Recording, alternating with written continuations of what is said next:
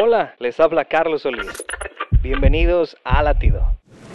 ¿Sabías que, cuando la tormenta se acerca, el águila vuela al pico más alto que encuentra y espera allí los fuertes vientos?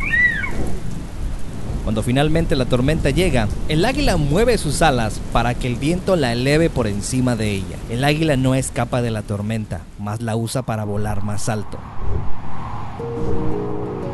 Cuando lleguen las tormentas a tu vida, deja que los vientos que causa confusión te eleven más alto.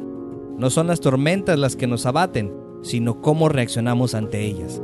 Ante las tormentas de la vida, confía en el poder de Dios y recuerda lo que nos dice Isaías 40:31. Pero los que confían en el Señor renovarán sus fuerzas, volarán como las águilas, correrán y no se fatigarán, caminarán y no se cansarán. Latido les llega a través del ejército de salvación.